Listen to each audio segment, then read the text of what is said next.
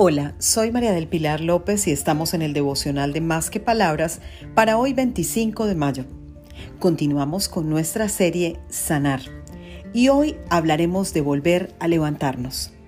No te quedes en la queja y recuerda que tienes talentos, dones y habilidades que Dios te dio.